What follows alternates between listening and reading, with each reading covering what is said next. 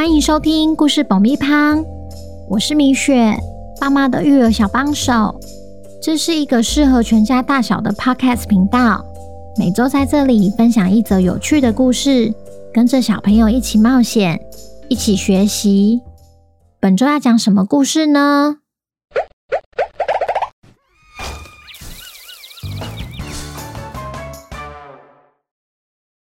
听故事前，请先订阅故事保密胖的频道，这样每周就能准时收听精彩的故事哦。如果你在 Apple Podcast 或 Spotify 上收听的话，请帮我们留五星评价，也推广给身边的亲朋好友们。本集节目由万万两赞助播出。皮薄馅多滋味好，是一般人对好吃饺子的定义。但是每次在家煮水饺时，皮薄根本就是梦魇。水饺怎么煮怎么破，该怎么办？没关系，你的问题万万两都听到了。拥有二十年水饺代工经验的他们，独家使用六斤二醒十二压的老面皮。包入新鲜的在地风味馅料，完美呈现三比七皮馅比，外表 Q 弹带劲，里面美味 juicy，不但煮不破，放冷不会硬，在家烹煮更 easy。爸爸妈妈们或许没听过万万两这个品牌，但你我可能都吃过他们家做的水饺，因为知名 KTV 贩售的水饺也是他们家做的。万万两水饺保证不添加防腐剂、肉精。香精生产过程也通过国际 ISO 认证，绝对让你吃得安心。喜欢吃水饺的大小听众们，可以在节目资讯栏中找到购买链接，优惠组合平均一包不用两百元，千万不要错过本次的限时优惠。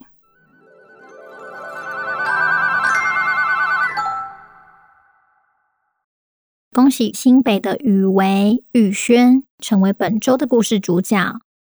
故事里会用小雨喊轩轩来称呼。小朋友，你们好啊！你一定有听过《国王的新衣》这个故事吧？没有也没有关系。故事内容是在描述天真的国王如何被两位裁缝师欺骗。他以为他穿上了用最珍贵的布料做成的衣服，其实根本全身光溜溜，什么都没有穿。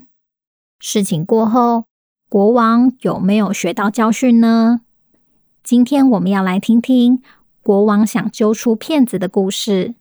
究竟王宫里还有没有满口谎言的人？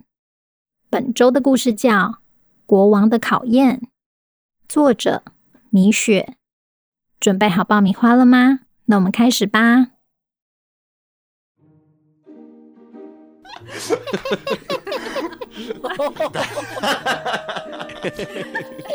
国王浩浩大大举办新衣游行，却换得众人的嘲笑声和一肚子气。他回到王宫后，交代任何人都不准打扰他，接着就跺着脚走回房间了。大臣们都以为国王在气，民众不懂他穿衣服的品味，但国王气的是他被王宫里的人骗了。居然只有民众对他说实话，他待在房间里，想来想去，觉得这样不行。今天只是没穿衣服被嘲笑，要是哪天有生命危险，那该怎么办？我得想个办法，揪出那些满口谎言的人。于是国王这一待就是一整天，已经连续三餐没吃饭的他。引起大臣们议论纷纷。此时，食物大臣小雨终于忍不住敲了国王的房门。国王殿下，你再这样下去会晕倒的，总得吃点东西吧？原本以为国王会大发雷霆，没想到国王一开门就对小雨说。你去帮我召集王宫里所有的厨师来，我有事情要宣布。是的，国王殿下。小雨照着国王的话去做，立刻召集了王宫里的三位大厨。大厨们到了王宫后，你看我，我看你，都不知道国王要对他们说什么。小雨说：“国王殿下，三位大厨全都到齐了。”很好。其实我只有一件事情要宣布，就是我肚子好饿，但平常吃的东西又吃腻了，所以我想吃我手上拿的这个。国王将手伸出来，接着说：“据说啊，这种香菇非常稀有，也很难烹饪。”要一流的厨师才能把它做成美味的料理。你们就用这种香菇，一人做出一道料理给我吃吧。小雨看来看去，不禁疑问：“国王殿下，您手上没拿任何东西呀？”小雨，你看不到是正常的。就说这种香菇非常稀有。只有真正厉害的厨师才看得到。我相信三位大厨都有看到吧？尽管大厨们个个满脸问号，他们还是勉强挤出笑容，对国王说：“是的，国王。很好，那就给你们一天时间完成这道料理。我很期待哦。”国王便开心的走回房间。心里则是窃笑着，嗯嗯，我就看你们谁会对我说实话。原来国王想到的办法是给三位大厨一个真心话考验，对他说真话的人才是值得他信任、托付健康的厨师。三位大厨明明看到国王的手上没有拿任何食材。但国王却说，只有厉害的厨师才看得到，这让第一位大厨好苦恼，不知道该煮什么料理才好，也开始怀疑自己究竟是不是一位厉害的厨师。当国王指定的时间一到，他还是没有完成一道料理，最后只好知难而退，选择离开王宫。虽然第二位大厨，看到国王的手上没有拿任何食材的时候，也是一脸惊讶，却在朋友的提醒下，要他顺从国王就好，千万不能戳破国王。于是他决定配合国王演一出戏。当国王指定的时间一到，他端着他的料理，信心满满的走到国王面前：“国王陛下，这就是我为您准备的料理。”哦，那就打开来瞧瞧吧。结果盖子一打开，里面竟然只有一个空盘子。国王看到后格外镇定，心想：“嗯，好啊，你竟然敢骗我，看我怎么处置你！”没有直接戳破谎言的国王反问第二位大厨：“看起来真特别。”这是什么料理呢？